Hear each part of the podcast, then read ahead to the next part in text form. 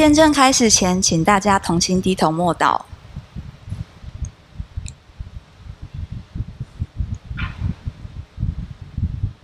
阿门。哈利路亚！奉主耶稣圣名做见证。我们亲爱的三星教会的所有长职负责人，以及亲爱的弟兄姐妹，还有慕道好朋友，大家平安。感谢神的安排，让小妹今天有机会可以来到三星教会，和大家分享我跟我爸爸蒙神眷顾受洗的见证。小妹是三灵祈祷所的刘余恩。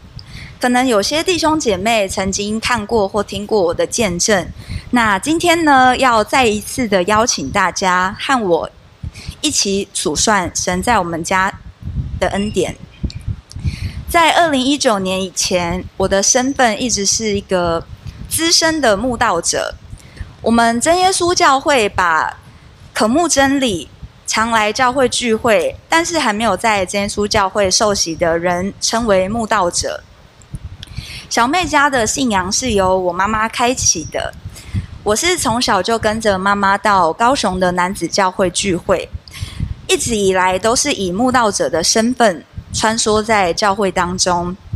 我的爸爸是认识了我妈妈之后，才认识了真耶稣教会。我的爸爸妈妈都是在传统的信仰家庭长大的小孩，所以在信仰的部分，对我爸爸来说，他是属于比较懵懂的。没有特别的追求，就是跟着家人的信仰而信。我的妈妈比较特别，她是在小学五年级的时候接触到真耶稣教会的。当时候嘉义教会到白河的镇上举行室外布道，我的妈妈在那个小小的年纪，她说她对基督教的印象很好，她很羡慕基督徒的样子。因为基督徒的形象让她的感觉是很清新、很洁白、很柔和的，相较于传统信仰会烧香拜偶像，还有庙里的那些，都让他觉得很可怕。他不喜欢。我的外公家是传统的信仰，他们家里会拜拜，常常会有一些争吵，不太和气。所以我妈妈觉得信耶稣的人感觉家庭比较和谐，也比较平安，所以她那时候就想，她也要信耶稣。于是，在那一天，她就和一位姐妹互相留下联络方式，之后就展开了他的信仰之路。在我妈妈出社会之后，认识了我的爸爸，我妈妈也将这一份信仰传给他。感谢神。后来，信仰的种子在我爸爸心里慢慢的萌芽。虽然我爸爸一开始没有办法理解真耶稣教会的圣灵，他说有圣灵是你们教会在讲，我没有感受过，我怎么知道那不是你们人自己在动的？但是我们知道，圣经上有说，圣灵就是神的灵，神是圣洁的。所以，神的灵称为圣灵，也依据圣经上的真理，我们知道得到圣灵的人，他会念出卷舌音，有的时候身体会震动。后来，我的爸爸亲自领受圣灵，他才发现真的有神的灵。他得到圣灵之后，他很惊奇地跟我妈妈分享，他说他只要一祷告，身体就好像要飞起来一样。真的不是他自己动的。那个时候，他才知道，原来那就是圣灵，如同《使徒行传》四章三十一节写的：“祷告完了，聚会的地方震动，他们都被圣灵充满，放胆讲论神的道。”而有关圣灵降下的圣经节，我们也可以参考《使徒行传》二章一到四节。我的父亲是一位传统的客家人，在认识我妈妈之后，他也单纯的相信，在这个宇宙之间，真的有一位独一的真神。虽然他知道，也相信，领受了宝贵的圣灵，但因为种种的因素，让他始终没有办法跨过去他心里的坎，所以迟迟没有洗礼。小妹是从小在男子教会慕道的，所有对神的概念都是从我的妈妈而来。感谢神的怜悯还有保守，让小妹在国小的时候得到宝贵的圣灵。长大之后，我知道洗礼跟自己的灵命有关，所以从圣经上的教导，我自己知道我有很多的不足，还有软弱。在洗礼以前，我理想中洗礼完之后的状态是完美无瑕。我觉得一个人洗礼完就要有基督徒的样子，也就是言行举止要一致。也因为自己对真理还没有完全的领悟，所以当时候有这样子完美主义的想法。我很担心我自己的不好会让我跟天堂隔绝，所以一直下不了决心受洗。一直以来用着自己的方式在预备自己，直到前年二零一九年，我生了一场很严重的病。更具体的来说，我不是病了，而是死了。因为当时候的我，心脏停止跳动。那一场大病，对我真的是当头棒喝。我事后回想，如果我们人可以完美，还会需要神吗？前年二零一九年的六月二十九号那一天，我因为肠胃炎病毒攻击了心脏。引发了猛爆性的心肌炎。我们现在可能常常都会在新闻上听到心肌炎。那心肌炎到底是什么样子的病症呢？它其实就是心脏的肌肉发炎。而猛爆性心肌炎，它是心肌炎当中最棘手的，死亡率大约百分之五十到百分之七十。这是我当时候七月份。在心脏血管外科加护病房的样子。当时候的我在加护病房总共住了四十一天，而那期间，我需要依靠两台主要的机器协助我延续生命。左手边这一台是我们常常听到的叶克膜，或者有人称它为叶医师。叶克膜的功能就是，当一个人的心脏功能衰竭的时候，他没有办法有力的自主跳动，就需要透过叶克膜去作为一个帮浦，暂时取代心脏的功能，也就是把全身的血液都拉出来，透过这个帮浦再打回我的身体。因为当时候的我心脏没有办法自主跳动。右手边这个是洗肾设备。后期的我在普通病房待了十一天，总共是五十三天的时间。那五十三天对我来说是死因幽谷，因为那个期间我经历了一场又一场的开心手术。所谓的开心手术，不是什么会让人觉得很 happy 的事情，而是打开胸腔的心脏手术。因为当时候的状况很危急。所以我只能用传统的方式开胸急救，所以到现在我的胸口上仍有一道长约二十公分左右的疤痕。二十公分有多长呢？大概是我们女生手指头大拇指到小拇指的这个距离。大家可以看到，一九年九月十五号的疤痕，跟我前天胸口的疤痕。感谢神，那个疤痕已经明显淡很多。我的右属膝部也有因为当时装叶克膜的关系，留下大约五公分左右的伤痕。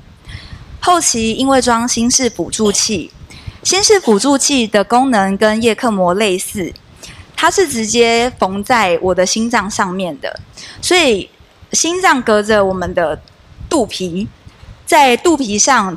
有留下很多坑坑洞洞的疤痕，而那些疤痕就像被子弹子弹打到的枪痕。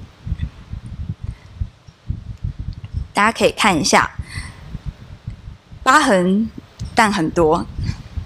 感谢神，我身上的这些疤痕都是恩典的记号。那一场病痛，对我跟我爸爸的信仰来说，是提醒，也是恩典。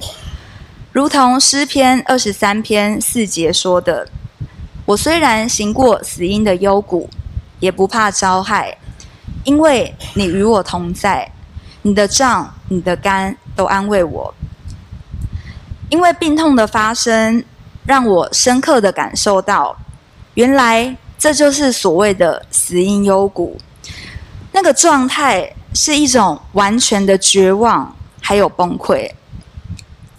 我在医院昏迷，心脏停止跳动好几天，医院全力抢救，所有的教会同龄为我祷告，为的是要抢救我的灵魂，因为当时候的我还没有受洗，而且状况非常的危急。我在毕业之后到桃园去工作。在前年六月二十号那一天，我们公司受到异常事件的影响。当时候可以从新闻媒体上看到异常相关的新闻，而其中有一篇报道提到的是我。其实，在生病之前，我从来没有过心脏方面的疾病，只是这个异常的发生，让我们的工作量剧增。我当天的工时超过十七个小时，下班之后我觉得非常非常的累。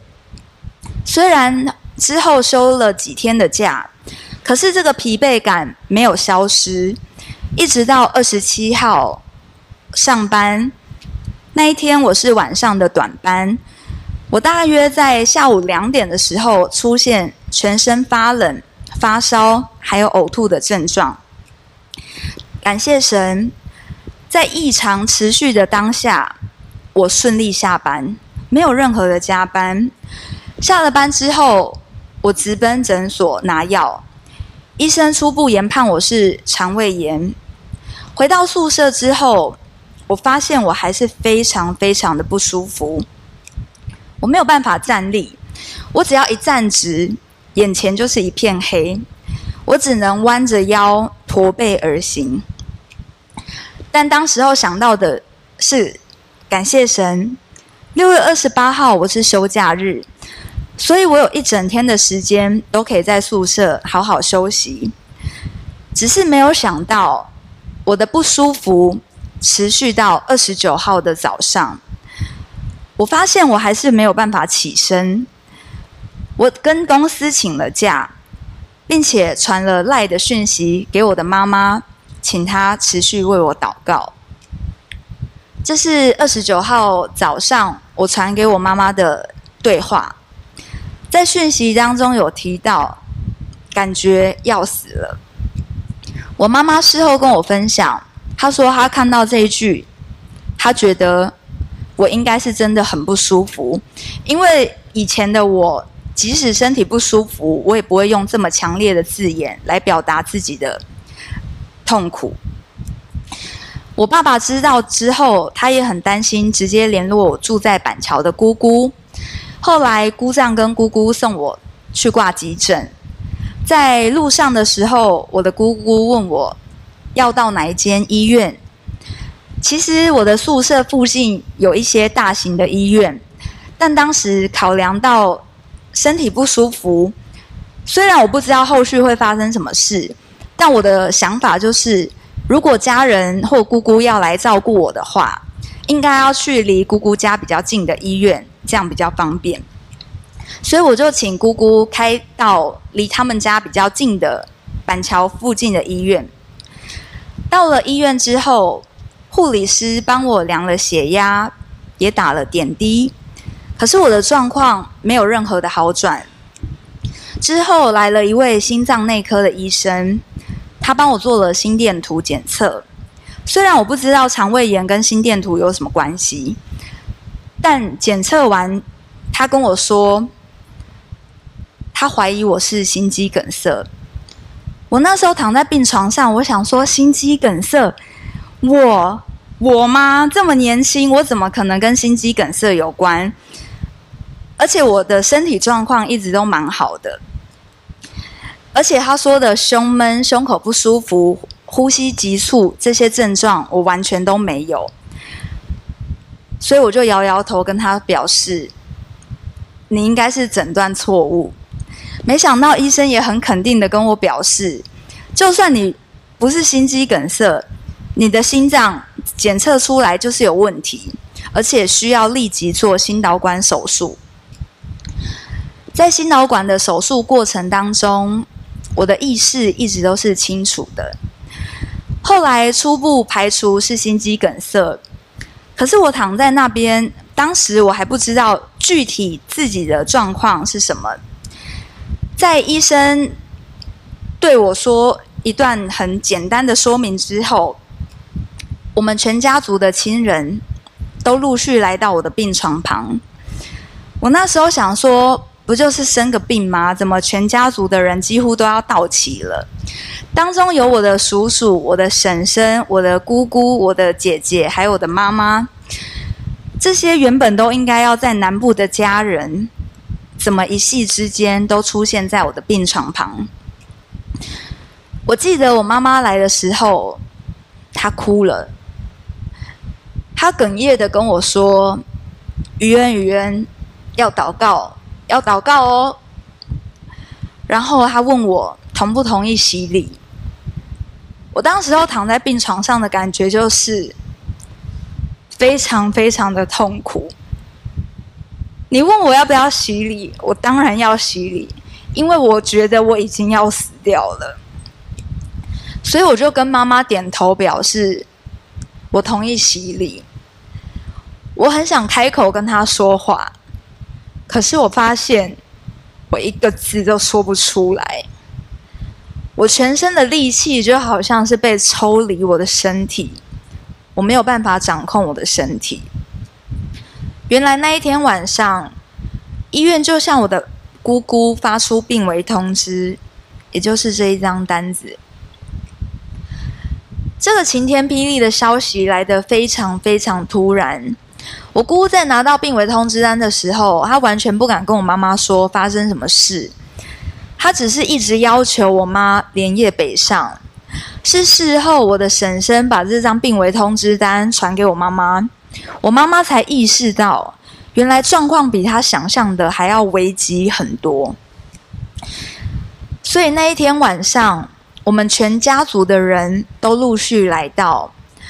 大家就好像是要来看我最后一面的那个样子。事后听我的家人转述，当时候的我病情急速恶化，我是猛暴性心肌炎合并心因性休克，没有特效药可以救，只能用支持疗法，也就是透过叶克膜、强心剂、心室辅助器这些设备还有药物来辅助我。而在治疗的过程当中，我持续的心律不整，后来经过三次的电击，才重新抢救回来。在心导管手术之后，我发现我的眼皮好重好重，而我最后的记忆是停留在我躺在病床上，我听见医生还有护理师们讨论我的心跳已经停止。可是意志力还很坚强的那一段对话，其实我躺在那边，我听到他们在谈论我的心跳停了这件事情，我真的分不清是梦境还是现实，因为他们所谓的心跳停止，从医学上的角度来看，那不就是死亡了吗？可是我却还在思考，我可以听见他们的声音。我只是觉得很想睡觉，身体没有办法动，完全没有办法控制自己的身体。其实当时候的我已经没有了心跳，就像死掉的人躺在病床上，而我的家人就在加护病房外等候待命，因为医院随时都会宣告我因为器官衰竭而死亡的消息。那个时候，只有请全省的同龄为我祷告，因为我还没有洗礼，所以家人都很担心，他们都恳求神能给我受洗完再离世的机会。可是神的旨意是什么？没有人知道。我的猛爆性心肌炎没有特效药，医院就跟我的爸妈建议，可以自费购买比较贵的药试看看。但医院也表示，这个药买了打了，也可能对我的病情没有任何的帮助，等于你白白浪费好几十万。当时候医院表示，只有死马当活马医。每天依旧有很多很多的同龄为我祷告，我依然没有醒过来。主治医生也常常和我的家人报告，我的存活率很低。我爸爸事后跟我分享，他说他记得当时医生跟他说，余恩的存活率不到百分之八，而且当时候的心脏还有血块。医生表示，如果要把血块清出，血块跑到脑部，可能引发脑中风。所以当时候对我的家人来说，考验很多也很大。后来还知道有朋友私下去问我的主治医生，我实际的状况。我当时候的心跳没有任何的起色。主治医生表示，如果隔天余恩的心跳还是没有办法恢复自行跳动的话，医院就要把叶克膜移除，也就是拔管。没有办法再救了。感谢神的怜悯，就在隔天的清晨，我的心跳竟然开始微幅的跳动。这个消息对我的家人来说，一喜一忧。喜的是，我还有机会可以透过这些设备，让我的心脏慢慢的、慢慢的恢复。比较多的、比较强的功能，可是呢，我的肝功能指数迟迟降不下来。这个肝功能指数如果持续飙高的话，仍然会带我走向真正的死亡。我持续的昏睡，一直到有一天晚上，我的妈妈想起了我跟我爸爸的洗礼报名表，因为当时候我病危。我的爸爸曾经有表明，如果我被救活，他愿意洗礼。而奇妙的事情发生了，就在洗礼报名表送出的隔天，我竟然清醒了。我妈妈来病房探视我的时候，她看到我的眼睛睁得大大的，她完全不敢相信。她想。我怎么能一夕之间就睁开了双眼？而心里更确定了一件事情：我的重病是为了要彰显神的荣耀，神要救我跟我爸爸的灵魂，他要我们洗礼。原来有时候不是我们在等候神，而是神在等我们有所行动。在清醒之后，我发现我的身体。出现很巨大的变化，我的喉咙插着一根气管内管，完全没有办法说话，也发不出任何的声音。我开始观察我的身体，我的四肢，我发现我的手好肿好肿，就像甜不辣一样，炸过的甜不辣。我的手指头每一只都胖胖肿肿的。我后来才知道，我因为肾功能衰竭。所以全身水肿到将近九十几公斤。其实我前几次的分享都是记得，我印象中应该是七八十公斤。但上一次柯志信传道跟我分享，他说没有，有九十几公斤。因为他当时候来医院探视我的时候，我病床后方的白板就是写着这么夸张的数字。躺在病床上危急的我。只有神的权柄才能救我。医院在等待的是药剂的奇迹出现，而我家人等候的却是神迹。我因为心跳停止，引发了多重器官的衰竭，我需要二十四小时彻夜的洗肾，而且当时候有医生表示，我有可能需要终身洗肾。当时我妈妈非常担心我未来要换心或要换肝，要换其他的器官，所以她就跟主治医生说，如果真的救不回来，家属愿意放弃急救。我清醒之后，让我惊讶的还没有结束，我发现我的脚出现很大的变化，尤其是右脚末三根的脚趾头。好像是被人用麦克笔涂黑一样。待会的画面会没有这么好看，要跟大家分享我的木炭脚趾头。左手边这张照片是我已经离开加护病房，在普通病房，呃，脚趾头的状态。大家可以看到，呃，要脱离我脚。底板的这些坏死的脚皮，在我清醒的时候，它们都是非常牢固扎实，粘在我的脚底板上的。为什么会这样呢？是因为叶克膜使用的时间太长。叶克膜虽然很好，但是你使用久了，它还是会有一些并发症。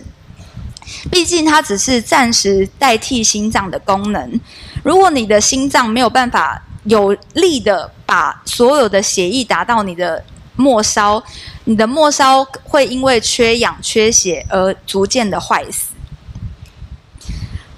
右手边这是我已经回到家前年九月的状态。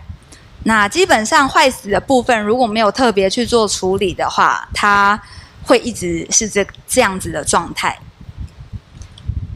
下一张图是要跟大家分享我的脚趾头进化史。左上这一张是原本没有做处理，因为它其实是一个开放性的伤口，所以我在前年十一、二月的时候就做了切除的动作，长痛不如短痛。那这是手术完之后的状态。从原本的这些坏死的地方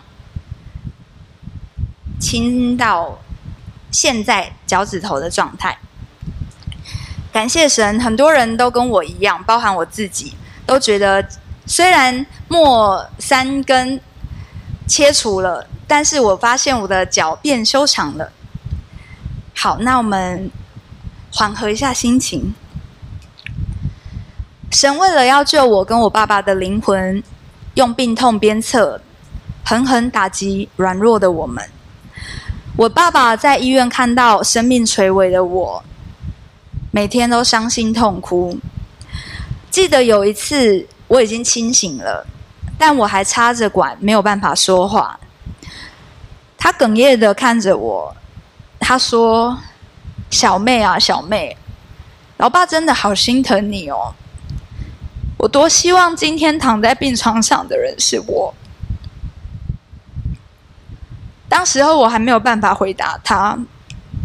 我事后拔管了，我跟他说：“你当时候是不是跟我说你想要代替我承受病痛？”我跟他说：“我觉得以你这个年纪，可能没有办法，因为真的太痛苦了。我觉得他会死掉。”而在这个苦难当中，神一路与我同在，就好像我们常常听到沙滩脚印故事的比喻一样。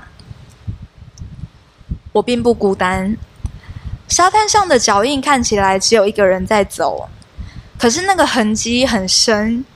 我知道这一路都有神的带领，是神背着我在走。当时候我躺在病床上。非常非常的痛苦，那个感觉就好像是你可以体会到主耶稣为世人受钉十字架的心境，是非常非常痛的。那个苦悲真的很苦。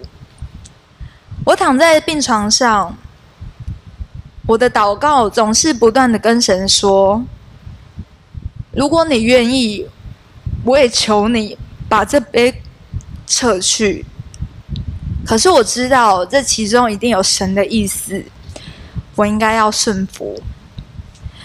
当时候也让我想起《路加福音》二十二章四十二节说的：“父啊，你若愿意，就把这杯撤去；然而不要成就我的意思，只要成就你的意思。”我妈妈当时候问我：“如果我受的这些病痛是为了要让我印着新的爸爸受洗，我会埋怨吗？”我当时候还没有办法说话。所以我用白板回答他：“感谢神，我想这一切都是值得的，因为世界上没有什么比得救更美的了。”我妈虽然觉得很心疼，但她却也感受到是神的慈爱在支撑着我承受那巨大的痛苦。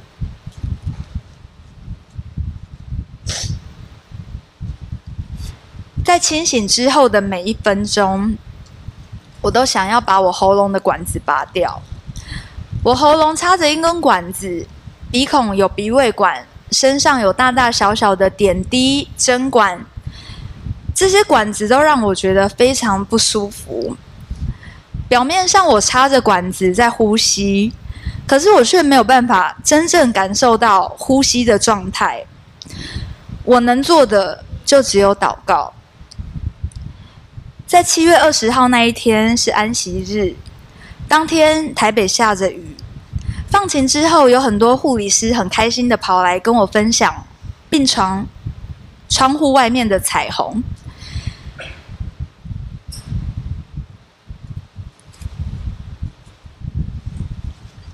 感谢神，我心虽苦，耶和华亲自安慰。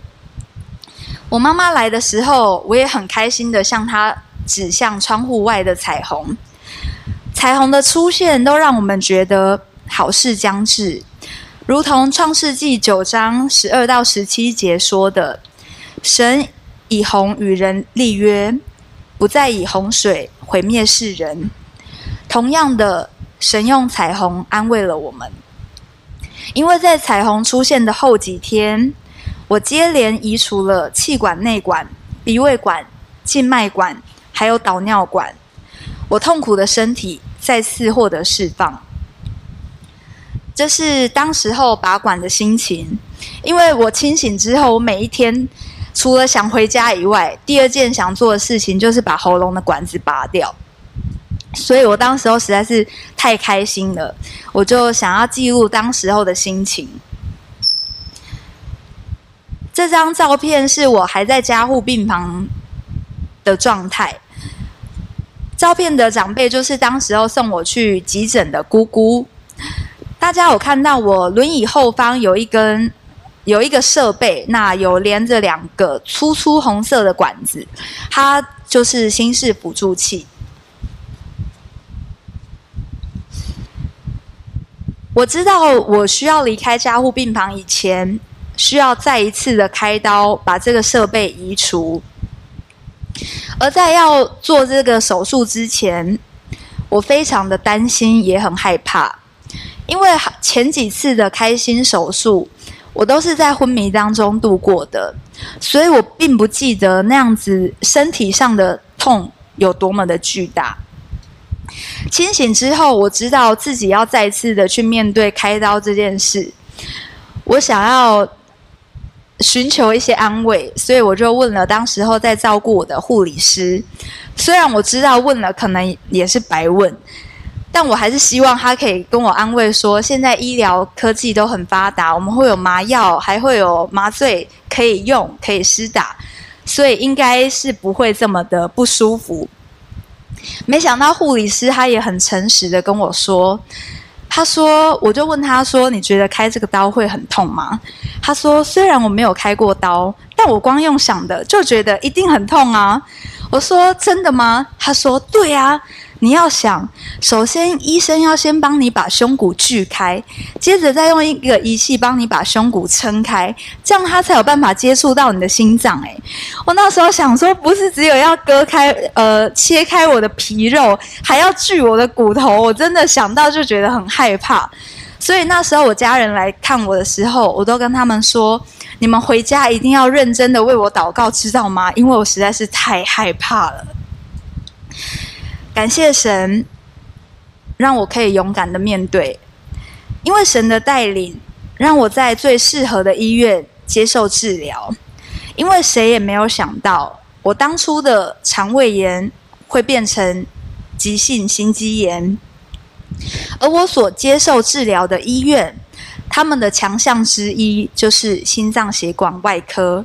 我的症状就是需要在心脏血管外科接受治疗。神借着医疗团队的手医治了我。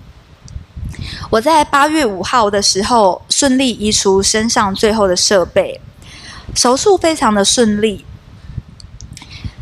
在八月七号的傍晚，雨后的彩虹再一次的出现，就好像是在安慰我，离回家的路不远了。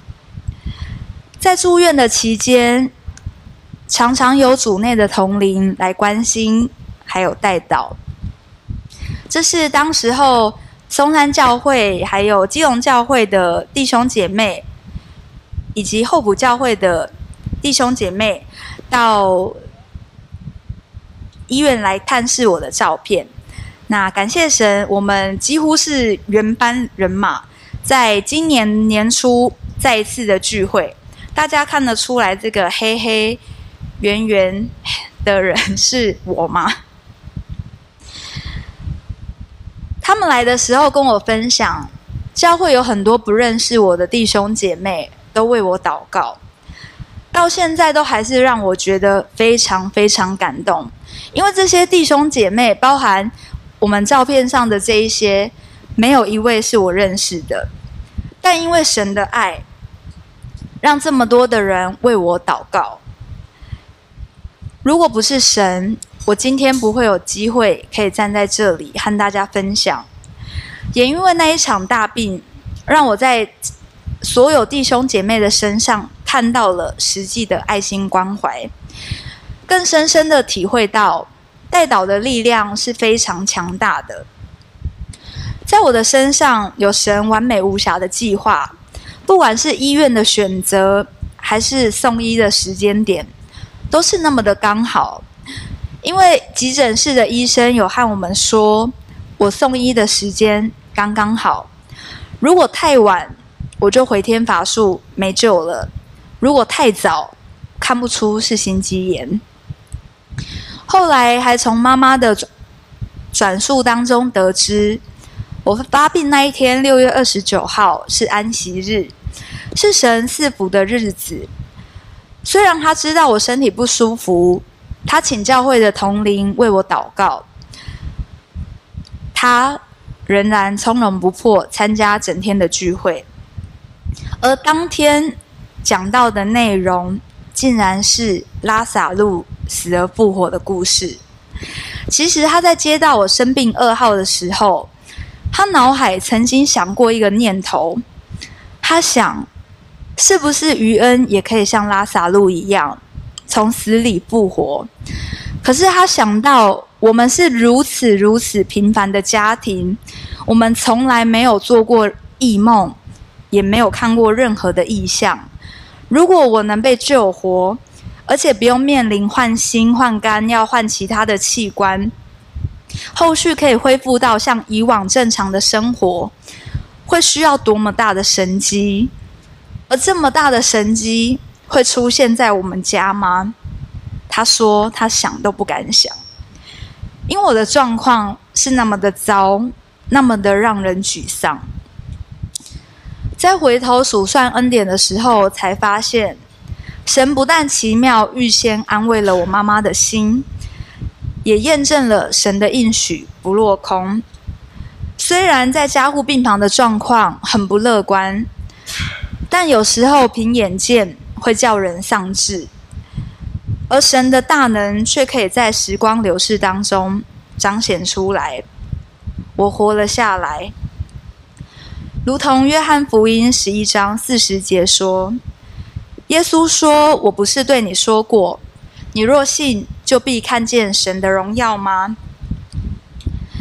虽然现在的我身上有很多不完美，但我问我自己。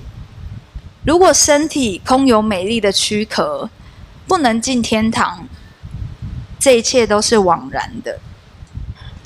我们在患难当中，真的看不见尽头。在住院的期间，每一分钟对我来说都像一年那么漫长。当你的身体不再是你自己可以掌控的时候，那种沮丧还有无力感，真的会让你觉得非常非常的灰心。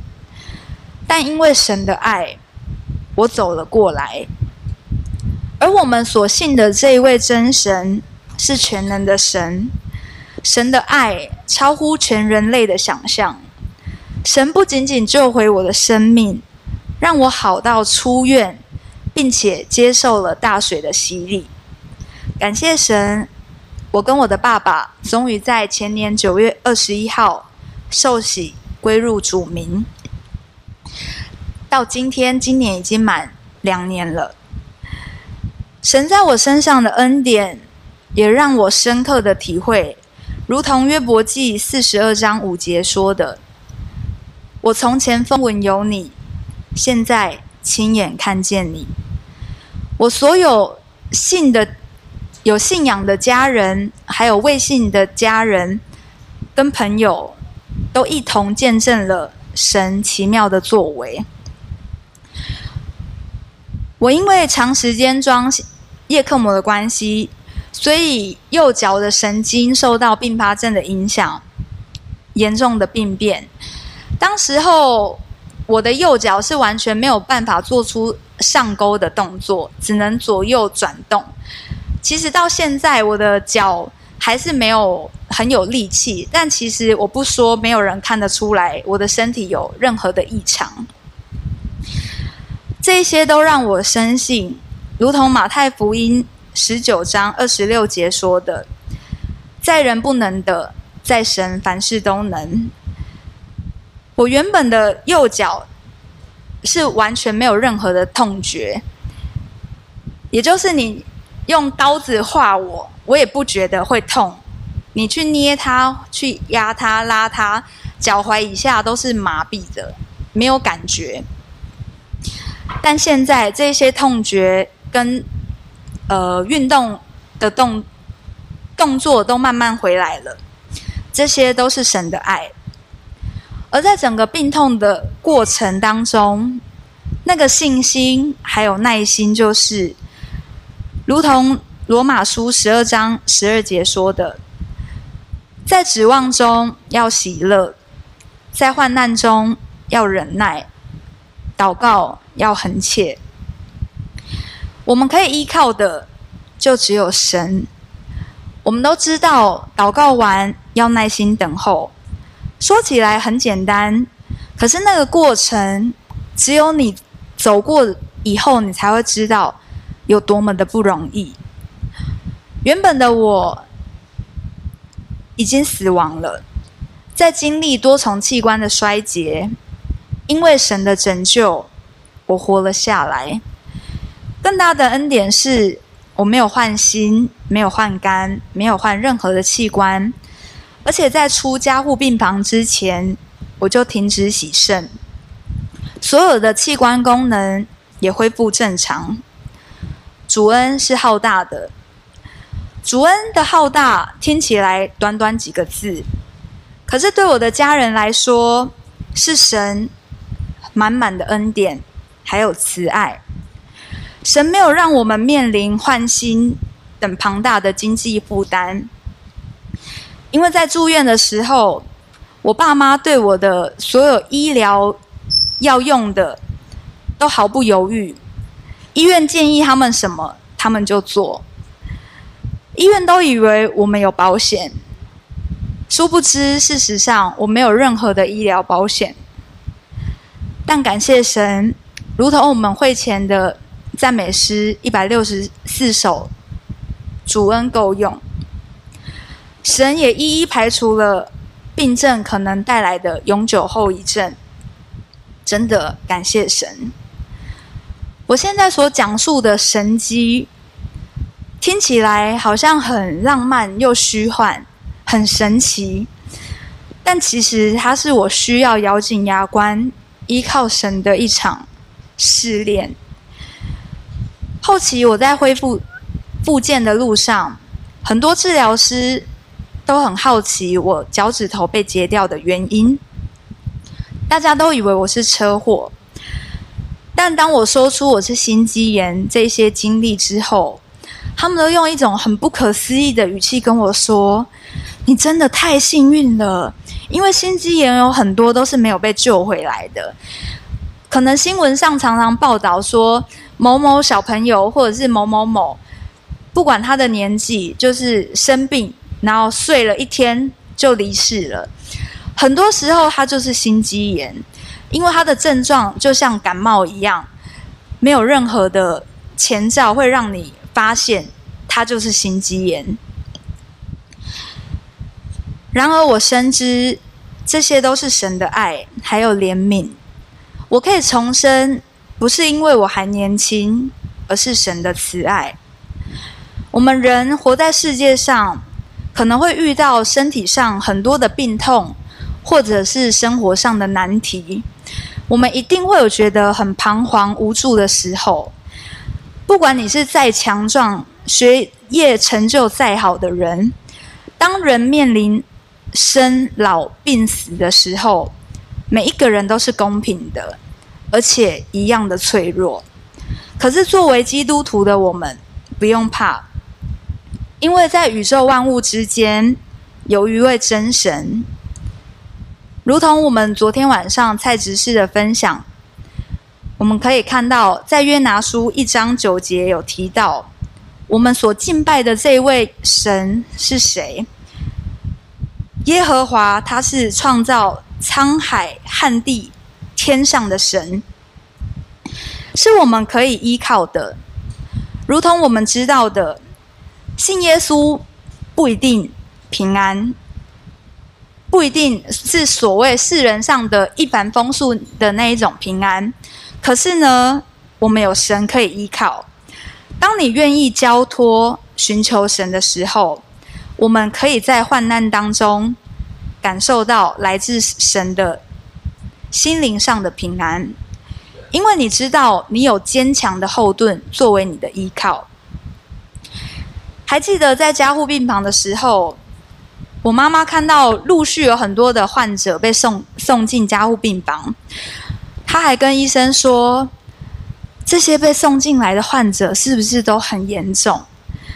没想到那个医生竟然跟我妈妈说：“我们全家护病房里面最严重的就是你女儿。你看到的这些，你感觉好像很严重的病患都没有你女儿这么严重。”他那个时候心里很小幸的想法就是：没想到真耶稣教会的信徒会发生这样子的事情。但感谢神。神没有因为妈妈的小幸而掩面不顾，他的慈爱还有保守仍然眷顾着我们。也因为那一场大病，让我感受到代祷的力量是非常非常强大的。如同哥林多后书一章四节说的：“我们在一切患难中，他就安慰我们。”叫我们能用神所赐的安慰去安慰那遭各样患难的人，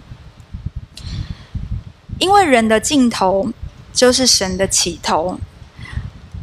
这些可以支撑我走过痛苦、沮丧、难过的秘密很简单，就是不住的祷告。我想我们各位在座的每一位。不管现在的我们是不是有坚定的信仰，我们都可以想一想，外在的、内在的，有哪一些是来自神的恩典？其实每一个人活在这个世界上，都是带着神满满的爱在生活。世界上的阳光、水，还有空气，都是神白白赏赐给我们每一个人的。我们有想过，为什么人可以自主呼吸？我们可以吃得下、睡得着，这些都是恩典。而我们所相信的这一位真神，就是创造我们的主宰。也许当中还有一些慕道好朋友，还未曾感受到神，但别担心，只要我们有愿意。